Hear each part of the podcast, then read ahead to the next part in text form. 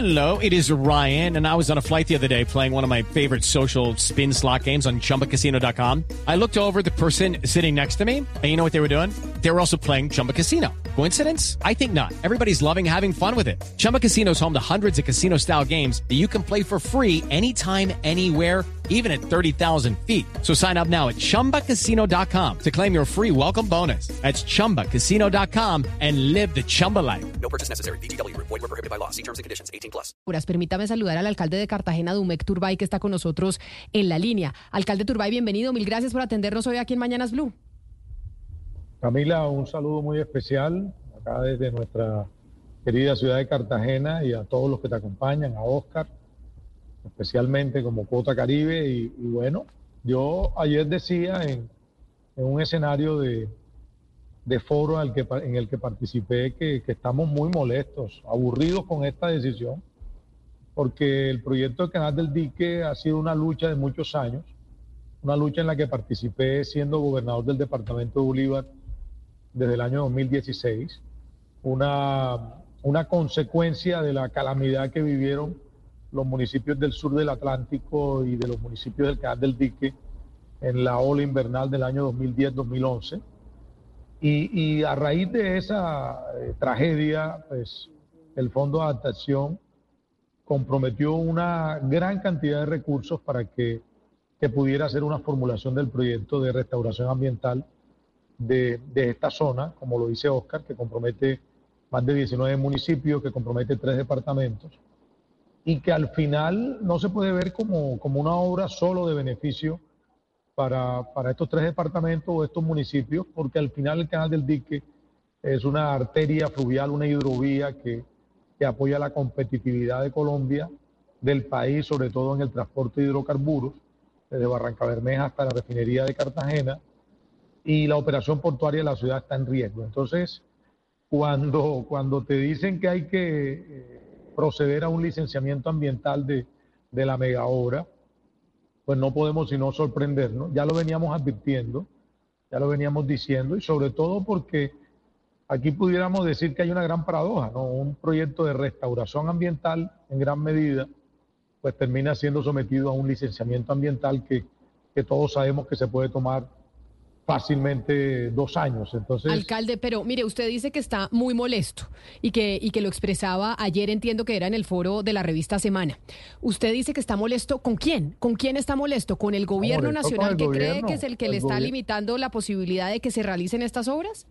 y claro, Camila, con el gobierno nacional, yo no, yo no entiendo cómo, cómo no, no han entendido lo, lo, lo vital que es el proyecto de recuperación del canal del dique para todos nosotros, porque, porque te puedo decir algo, los estaba escuchando hablar de, del fenómeno del niño y el verano que se asoma, pero, pero es que la bahía de Cartagena está recibiendo eh, la sedimentación, es que la bahía de Cartagena es la que se está hoy eh, poniendo en peligro en la operación portuaria. Y, y frente a eso, pues demorar dos años más el proceso de inicio de esta obra ya adjudicada, yo creo que es un contrasentido. Yo, yo creo que eso debió eh, suspenderse entonces cuando se iba a adjudicar y no se debió adjudicar con, con una condición como la que se le coloca ahora. Creo que hay otra salida, creo que, invocando el acuerdo de, de Escazú, eh, hay una, una posibilidad de que hagamos todas las autoridades involucradas, la de las que manejan la, la competencia ambiental, parques nacionales, los gobiernos Alcalde, municipales y distrital, dígame. ¿Y qué le ha respondido el gobierno nacional frente a esta molestia? Y además no solo a usted, porque entiendo, Oscar, que esto es un, eh, pues una, una queja que han puesto no solo el alcalde del, de, de Cartagena, sino también los gobernadores de Bolívar y del Atlántico. ¿Qué les ha respondido el Sí, gobierno nacional, Oscar? La ministra, la ministra ha dicho que, que lo podemos hablar, que lo podemos conversar, pero, pero no ha pasado más nada. Yo, yo lo que creo es que acá mismo en el territorio deberíamos, deberíamos eh, encontrarnos de algún punto de encuentro. Yo no estoy en contra de que haya eh, convocatoria a las comunidades, de que haya audiencias públicas. Lo que creo es que eh, ese trámite lo deberíamos hacer menos riguroso, más corto y poder Sí. eh, poner a andar el proyecto que tiene los recursos garantizados y que en definitiva tiene múltiples beneficios que no se pueden demorar más. Sí, alcalde, alcalde Turbay, es que he tenido la oportunidad de conversar con congresistas de la región Caribe y uno de los temas que se va a tratar en la agenda inicial en febrero, cuando se reinicien las sesiones del Congreso, el primer punto que se va a tocar, por lo menos en esta, esta parte de la región Caribe, va a ser el tema del dique, del canal del dique, porque es una obra que se requiere con mucha urgencia. Pero, eh, alcalde, ¿ustedes tienen pensado eh, reunirse en estos días en Cartagena, entiendo, para, para mirar este asunto, eh, los alcaldes de la región Caribe y la clase política, congresistas? Y demás? Nosotros tenemos una convocatoria para este día viernes. Eh, vamos a, discutir, pues ya ustedes saben cuál es, y Oscar, tú lo sabes, la cruzada por tarifas justas en el servicio de energía, el costo de la energía. Esa, esa convocatoria es este viernes. Eh, son gobernantes del Caribe, alcaldes de ciudades capitales del Caribe y todo el, el equipo parlamentario del Caribe. Entonces, frente a eso, en ese escenario, pues claro que vamos a hablar también del canal del dique y lo que estamos pidiendo es conversación con las autoridades del territorio. Conversación sincera, es decir, nosotros no podemos estar aquí pintados en la pared y como si, como si no, no, no, no existiéramos. Lo digo, por ejemplo, con, con alguna conversación que tenemos con la unidad de gestión de riesgo, que pareciera que el territorio nacional solamente tiene incidencia para el gobierno nacional y las autoridades en el territorio no pueden opinar, no pueden argumentar, no pueden reclamar. Entonces, frente a eso, este viernes que vamos a estar hablando de tarifas justas de energía, pues vamos también a hablar de, este tema del canal del dique y que, y que podamos buscar fórmulas de, de solución para que la inversión comience a ejecutarse rápidamente teniendo en cuenta todos los, los criterios y los requerimientos. Creo que hay salidas y las podemos hacer en, equipo, en conjunto con las autoridades del territorio y el gobierno nacional. Alcalde, ayer usted empezó esta entrevista diciendo que saludaba especialmente a Oscar porque era la cuota Caribe, o sea, usted haciéndole barra a Oscar aquí en la mesa de trabajo. Pero ayer Ana Cristina nos hablaba de una conversación que estaban teniendo el gobernador de Antioquia con el senador Humberto de la Calle que generó pues una discusión de nosotros mismos aquí en la mesa de, de trabajo sobre la descentralización, sobre la autonomía que quieren las regiones, sobre cómo, por ejemplo, allá en la costa Caribe sienten que en Bogotá se toman todas las decisiones. Usted entiendo que ciudad, no de departamento, pero de todas maneras fue gobernador. ¿Usted eh, está también abogando por esa discusión, por decir aquí en Colombia tiene que haber una transformación y las regiones deberían tener más autonomía? Sin duda, Camila, sin duda. El camino es el de la, autonomía, el, camino tiene que ser el de la federalización. Te lo digo realmente, no, no, no entiendo cómo no se valora el gobierno del territorio y, especialmente ahora en este gobierno estoy sorprendido porque, porque pensé que, que podía haber más empoderamiento de lo que podemos hacer. Somos los aliados, somos la voz, somos, somos el, el, que puede ejecutar muchas de las, de las políticas, de los planes, de las metas que el Plan de Desarrollo Nacional tiene, tiene planteado. Y en ese sentido creo que, creo que se equivoca el gobierno nacional en, en no entregarnos a nosotros vocería y, compromiso de ejecución. Yo no estoy hablando de recursos, estoy hablando de, presencia, de, caminar el territorio, de, al final representar a los, a los que nos entregan esta hermosa oportunidad de, ser sus gobernantes. Y en ese sentido, eh, creo que el país tarde que temprano, más, más temprano que tarde, tendrá que comenzar a, a entregarle a, a los territorios su propia autodeterminación. Creo que el centralismo es el principal enemigo que tenemos para el desarrollo. Ayer que estuve en Bogotá, pues lo sentí aún más, porque, porque allá llevamos una, una visión y un, y un mensaje, pero, pero ya en el territorio entendemos que, que teniendo que volar en avión una hora hasta, hasta los Andes, hasta la capital, es, es más difícil la gestión. Si el gobierno nacional cambia la estrategia, yo creo que, que puede concretar muchas de sus, de sus sueños y sus anhelos. Eh, alcalde eh, Turbay, yo le quiero preguntar y volvernos un poco eh, a lo que pasa en el canal del dique, pues que se está discutiendo básicamente es el tema ambiental, pero no se trata solamente del tema ambiental. Hay que tener en cuenta que el 21 de octubre de 2022 la Jurisdicción Especial para la Paz había decretado medidas cautelares porque pues de lo que se tiene eh, recolectado en el sistema de verdad, justicia, reparación y no repetición, pues se sabe que entre los años 1997 y 2006 estuvo funcionando el pues eh, cerca al canal del dique, en toda esa área de confluencia del frente canal del dique, que era de las autodefensas. Y ahí hay unas medidas cautelares porque hay probablemente cuerpos ahí sepultados, están bajo, bajo las aguas, están ahí eh, y es parte de las medidas de reparación. ¿Usted qué sabe de esas medidas cautelares? ¿Qué se está adelantando? ¿Qué contacto ha tenido usted eh, con, la, con la jurisdicción y con la unidad de personas de, de búsqueda de personas dadas por desaparecidas? Bueno, conocemos la decisión y por supuesto la respaldamos. E inclusive eh, hace algunos días tuvimos la oportunidad de, hacer una mesa de trabajo con el contratista, con el, con el dueño de la concesión, por así decirlo, porque esto es una concesión, con SACIR, y ellos tienen eh, todo dispuesto para que no solo se atiendan las recomendaciones y las, y las decisiones de la justicia especial, sino que, que se pueda hacer rápidamente, que se pueda cumplir con ese propósito de, encontrar la verdad y de trabajar sobre, sobre lo que ha planteado la, la JEP. Así que en el, en el proceso de, ejecución del proyecto, eh, esas, eh, esos requerimientos, por así decirlo, que hace la Justicia Especial para la Paz, ya han sido tomados con, con toda la seriedad del caso por, por, el concesionario. Así que lo que se viene es que le podamos dar eh, pues luz verde al proceso, resolver este impasse para nosotros pone en peligro la ejecución del proyecto y, lo que queremos es que, se pueda tramitar de otra manera. Pero lo que, lo que ha dicho la JEP para nosotros como autoridad y para el concesionario es de, total seriedad y será eh, cumplido como la JEP lo ha determinado. Alcalde, me gustaría si nos puede precisar qué es lo que van a buscar ustedes este viernes, pues las autoridades, alcaldes y gobernadores de la región Caribe con el tema de lo que ustedes llaman tarifas justas, eh, porque además, pues en este contexto del fenómeno del niño, el gobierno lo ha dicho, pero, pero sería muy complicado, sería muy extraño que las tarifas no aumenten con lo que está pasando. Pero si nos puede explicar qué es lo que ustedes van a demandar y van a, y van a hacer, pues sí sería muy positivo. Pues eh, muy claro. Eh que las tarifas nuestras son las más injustas de Colombia. En el Plan de Desarrollo Nacional eh, se, determinó que, las pérdidas o los hurtos en la distribución del servicio de energía pues tenían que ser, asumidas por el cliente, por los ciudadanos. Y eso ha hecho que, la tarifa aumente de manera considerable. Recuerden que nos tocó sufrir muchos años con, con Electricaribe. Eh, la decisión fue que el Caribe se dividiera en dos en dos eh, partes o en dos servicios. A nosotros nos corresponde Afinia. Judy was boring. Hello. Then Judy discovered chumbacasino.com. It's my little escape. Now Judy's the life of the party. Oh, baby, mama's bringing home the bacon. Whoa, take it easy, Judy.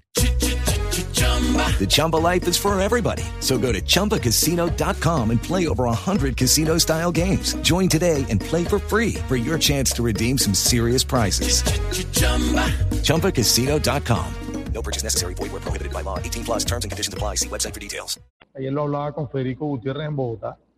Que estén muy pendiente de lo de Afinia, Cartagena y Bolívar, que fue un completo desastre. Pero en este caso lo que queremos es que esa decisión tomada en el plan de desarrollo se pueda derogar, se pueda modificar y así pues las, las, las pérdidas o, o, las circunstancias del hurto de energía pues sean entregadas al operador, al distribuidor de la alcalde, No puede ser el ciudadano. Eh, el tema del robo pues, es muy complejo y habrá robos desde gente muy humilde hasta grandes empresas, pero por ejemplo, tuvimos la noticia de que este mes precisamente un famoso establecimiento de gente rica en Boca Grande se robaba más de 1.600 millones de pesos al mes en energía. Entonces, si personas como estas se roban la energía, pues es muy complicado que la empresa la pague y no los, y no los usuarios. El servicio de Afinia es una porquería para nosotros. Nosotros realmente no estamos contentos con eso. Ahora, si hay un, un usuario que está hurtando la energía, pues para eso está la, la justicia penal, ¿no? Debería ser un tema de derecho penal y de investigación antes de que todos los demás usuarios tengan que cargar con, con el costo de energía. Yo eh, apoyo la, la, cruzada que hay para que las tarifas bajen y parte de, de, de que las tarifas puedan bajar es que podamos tener la posibilidad de que este tipo de, de costos que se le están cargando al usuario, al cliente, al ciudadano, pues no, no sea así, no estén así. Y los que roben energía, que la, la autoridad los, los sancione de manera ejemplar, pero no, no, no pueden ponerle más fácil la tarea al, al operador y como te digo, Sí. un- una empresa que no tiene el, el cariño de los, de los cartageneros y bolivarenses.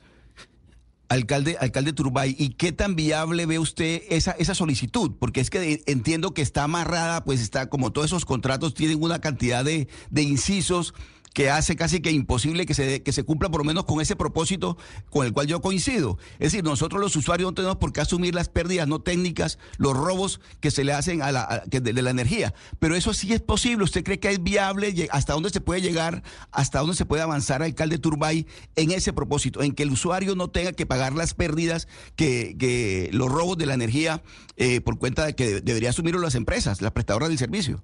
Eh, Oscar, mira, mira la- el gran debate que tenemos con los parlamentarios de, Bolívar y de Cartagena. Es decir, ellos aprobaron el plan de desarrollo y allí quedó planteado eso. Entonces lo que le hemos dicho es, bueno, corresponde ahora corregir. Ellos están dispuestos a corregir y a, y a presentar eh, al mismo Congreso pues la posibilidad de que esa, esa circunstancia sea derogada y, y no tengamos que cargar con ello. Y, y segundo, una discusión más profunda con, con, con la CREC, con el Ministerio de Minas y Energía, frente a la tarifa. Es que seguimos diciendo que la tarifa del Caribe es la más alta del país. Entonces, frente a ello, creo que es un tema de justicia y, y, y las circunstancias de la economía para muchos no es la mejor. Y ahora con la amenaza del fenómeno del niño y que ya se anuncian eh, pues algún tipo de riesgo frente al suministro, pues nosotros queremos que el debate se haga completo ahora y es lo que queremos plantear el viernes en esta cumbre de gobernantes del Caribe que vamos a realizar acá en Cartagena. Alcalde, no lo puedo despedir agradeciéndole su tiempo, preguntándole sobre un tema que a nosotros nos preocupa y hemos trabajado durante muchos años en esta mesa de trabajo y tiene que ver con la explotación sexual. Cartagena es una de las ciudades del país que tiene ese problema mucho más marcado que otras regiones junto a Medellín. Se conoció que usted tomaba la decisión de crear un distrito rojo en Cartagena y la pregunta es basado en qué se tomó esa decisión de generar un distrito rojo y no otro tipo de políticas realmente para evitar que las mujeres sean explotadas sexualmente. Bueno, Cartagena en los últimos años no, no tuvo gobierno y los fenómenos crecieron de manera preocupante. El centro histórico se convirtió lamentablemente en el epicentro de, de la explotación sexual, de la trata de personas y sobre todo involucrando niños, niñas, adolescentes de, de las barriadas de la ciudad. Eh, lo que dijimos en, en campaña lo cumplimos desde el primero de enero y es una lucha frontal contra ese turismo, el turismo de explotación sexual, el turismo de degenerados, de pedófilos. Y hoy la lucha sigue, hoy eh, creo que eh, hay avances importantes en, en ese proceso y toda la conversación que se ha dado, la discusión y el debate en los últimos días es frente a, al hecho de que Cartagena tiene que por fin hacer el debate de una, de una zona de tolerancia o un distrito rojo, como tú lo dices. Eh, nosotros queremos un turismo sostenible, un turismo familiar, un turismo de evento, de romance, eh, pero, pero esta circunstancia se va a seguir manteniendo y lo que creo que... Pero alcalde, esas, como usted dice, el debate y usted debe ser consciente y va a tener que participar en el, en el debate, la zona de tolerancia no implica que la explotación sexual de las mujeres se va a acabar. Entonces es simplemente hacer, taparse los ojos frente a un problema que no solo pasa en Cartagena, pasa en el mundo y decir, ah, dejamos un espacio para que allá exploten a las mujeres, para que las maltraten, para que las prostituyan y de resto no en, en la ciudad estamos perfectos. ¿Por qué no Camila, como cartagenero hecho, dar un ejemplo y de- decir, oiga, no hay zona de tolerancia, pero vamos a hacer un trabajo real en contra de la explotación de las mujeres. Yo, yo creo, Camila, que es todo lo contrario. Creo que la decisión del gobierno es, eh, no nos interesa ese tipo de turismo. Por supuesto que vamos a luchar y vamos a enfrentar estas organizaciones. Eh, vamos a defender nuestros niños y niñas, nuestros adolescentes. Y frente al trabajo sexual como, como una actividad que, que ha sido el epicentro de la conversación en este momento, frente a esas personas que de manera libre eh, tienen como opción de vida realizar esta actividad, creemos que, que si hay control, si hay presencia, si puede ser impulsado y, y- prácticamente eh, protegido por el gobierno, por las autoridades sanitarias, por las autoridades de policía, creo que de alguna manera le daríamos respuesta a las personas que hoy están diciendo, me están quitando mi oportunidad de trabajo. Los, lo, lo que es trata de personas tiene todo el, el- el- la confrontación y la oposición nuestra, pero las personas que quieren realizar una actividad de ese tipo pues tendrían en, en esta discusión que se va a plantear porque vamos a construir plan de desarrollo, pues la posibilidad de tener una opción. Creo que, el debate hay que hacerlo de manera pero- integral. Claro, pero prohibir por decreto la prostitución en el centro histórico de Cartagena no es, eh, como le eh, insinúa Camila, trasladar el problema a otra zona de la ciudad. Finalmente, ¿usted no cree que los turistas van a llegar a esa zona de tolerancia? Pues yo lo que creo es que en Cartagena eh, todo el mundo miró hacia otro lado cuando son miles, miles de turistas que vienen a eso. Miles de turistas que llegan a diario. Son varios vuelos internacionales que llegan a la ciudad a diario y que vienen es por, por un paquete de, de- de desorden, de excesos. Y ese turismo no nos gusta, ese turismo no, no lo queremos, ese no es el turismo que representa la ciudad. Ahora la pregunta es, ¿ese turista va a seguir llegando? Yo creía que sí, va a seguir llegando. Y el centro histórico, pues en, en Plata Blanca, el centro histórico es la joya de nuestra ciudad, el centro histórico se le debe volver a la familia, a la música, al arte, a, a otro tipo de, de actividad y de disfrute.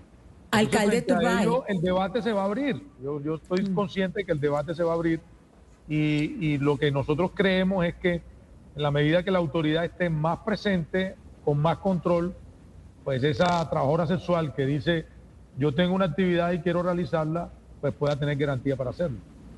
Entonces, eso de la zona de tolerancia, de acuerdo con lo que usted está diciendo, eh, señor alcalde, yo lo que le entiendo es como barrer debajo del tapete lo que no quieren que vea el turismo, No, no, no, ¿cierto? es. Poner debajo del tapete lo que no quieran. Y, y- y le, y le quiero señalar varias, varias cosas. A ver, en primer lugar, usted habla de trabajo sexual. Cuando usted le da el, ca- el carácter de trabajo sexual a lo que es explotación sexual, en ese momento usted lo que es que está haciendo es que considera el cuerpo de la mujer como si fuera mercancía. Los cuerpos de las mujeres son no son distintos. mercancía, señor alcalde. Aquí estamos hablando de explotación sexual y las y la prueba de que es explotación es que las mujeres que trabajan en eso son las mujeres más vulnerables y más empobrecidas. Entonces, no yo lo que estoy entiendo- entendiendo de usted, no y discúlpeme, señor alcalde, es como si usted estuviera avalando la explotación de mujeres y por ahí derecho pavimentándole el camino a los explotadores con esta zona roja. Les está avalando el camino. O sea, si no implementa algo que sea para rescatar mujeres, para rescatarlas y darles oportunidades de vida, lo que se está haciendo con esa zona roja, señor alcalde, con todo respeto, es pavimentarles el camino, seguir con la explotación y limpiar lo que a ustedes no les gusta, que no vean los turistas en la zona, en la, en la, en la zona del casco histórico, para que la ciudad se vea bonita. ¿A usted no le parece que eso es completamente injusto con las mujeres más vulnerables? No, pero esa es tu apreciación, no es lo que está pasando, no es lo que el gobierno está proyectando. Nosotros estamos en, en franca oposición a unas organizaciones que bajo el abuso, bajo el atropello y bajo las circunstancias lamentables de pobreza de la ciudad eh, realizan esa labor. Eso, eso es una cosa. Lo que estoy diciendo es que el debate que tenemos desde hace algunos días con las personas que realizan el trabajo sexual como, como una oportunidad de vida, de trabajo y de ingreso, es que están reclamando un escenario para poder hacerlo. Yo no estoy pavimentando el camino para que los degenerados o los proxenetas hagan su labor, no. Yo lo que estoy es reconociendo que en la ciudad hay alguna actividad de trabajo de personas que libremente lo han manifestado, lo están realizando. Entonces, Pero es que ahí yo creo... estamos hablando de dos cosas totalmente distintas. Claro, alcalde, yo creo que ahí partimos o parten ustedes dos, eh, Ana Cristina y usted, de bases distintas, porque es bien difícil pensar, usted dice, hemos hablado con mujeres que quieren eh, prestar eh, esa o hacer esa actividad en Cartagena. Del censo que tienen de mujeres que están siendo explotadas sexualmente en Cartagena, ¿cuántas eh, representan ese, e- ese número que usted, que usted dice que quieren eh, ejercer esa profesión, nosotros- entre comillas, libremente? No, yo lo que te puedo decir es que hemos conversado con, con las fundaciones que agrupan las trabajadoras sexuales. Yo he conversado con, no sabía que existía, pero hay un sindicato nacional de, de trabajadoras sexuales. Nosotros hemos venido conversando porque nosotros no queremos ser ni laxos ni tampoco eh, radicales frente a, a una situación penosa. Yo no estoy echando la basura debajo de la alfombra, todo lo contrario. Nosotros estamos en el centro histórico, nosotros estamos en los espacios públicos, nosotros estamos a la muestra precisamente para que aquellas mujeres que están siendo sometidas o están sometidas a esa esclavitud sexual, como lo hemos conversado con ellas, pues puedan pedir apoyo, puedan acercarse a nosotros y nosotros podamos respaldarlas. Entonces, el Ustedes- debate yo sé que es un debate complejo, un debate que, hay distintas posturas, eh, posiciones, pero nosotros como ciudad no queremos ese tipo de, de actividades, nosotros no queremos ser un destino sexual, nosotros queremos ser todo lo contrario, pero tampoco puedo esconder una realidad donde hay personas con las que hemos conversado y las que han pedido desde el gobierno tener garantías para realizar su labor. Alcalde, eh, como usted está dispuesto a dar el debate y me parece interesante y que se están tomando medidas en Cartagena, en la digamos como que así usted esté de acuerdo con la administración anterior o no, yo creo que hay camino que se ha pavimentado en todas las administraciones y lo bueno se debe dejar y lo malo pues se debe cambiar. En Cartagena ustedes tenían a una mujer que ha sido una de las luchadoras más grandes en el país en contra de la prostitución. Una mujer CAFAM que tiene una de las fundaciones más grandes e importantes de Colombia en ese sentido, que tiene sede en Cartagena, que se llama Claudia Yurley. Con ella usted podría sentarse, por ejemplo, alcalde, a hablar de estos temas, porque ella tiene una de las fundaciones más importantes del país que no son las que creen que de verdad las mujeres que están siendo explotadas sexualmente tienen un sindicato, sino que son mujeres que están siendo manipuladas por muchas mafias, que es una de las mafias más importantes que existe en el país, que es la de la trata de personas y la de la explotación de ellas mismas. Así que valdría la pena, alcalde, que se sentara con una mujer que estaba incluso trabajando en el sector público en Cartagena, trabajando en esto desde hace casi un año y medio. Así es, yo, yo lo que te puedo decir es que en los últimos cuatro años esta circunstancia eh, se desbordó. No, no encontré acciones ni, ni planes que pudiéramos decir que, iban a darnos fórmulas de solución o recomendaciones. Pero no, nosotros realizamos un gobierno de, conversación y diálogo permanente. Yo no me la sé toda, yo no, no puedo decirte que, que, lo voy a poder hacer si no tengo el concurso de, de todos los que nos puedan hacer una, una buena recomendación y ahí estamos. Ahí estamos en ese proceso y esperando que, las circunstancias de, la ciudad cambien en todo sentido. Pues, alcalde de Cartagena, Dumec Turbay, qué placer poder hablar eh, con usted, sobre todo pues por la importancia que tiene Cartagena para el país y que ojalá muchas de las transformaciones que necesita la ciudad se puedan dar bajo su administración. Un saludo muy especial. Camila, muchas gracias a todos. Feliz miércoles. With Lucky Land you can get lucky just about anywhere. This is your captain speaking. Uh, we've got clear runway and the weather's fine, but we're just going to circle up here a while and uh, get lucky.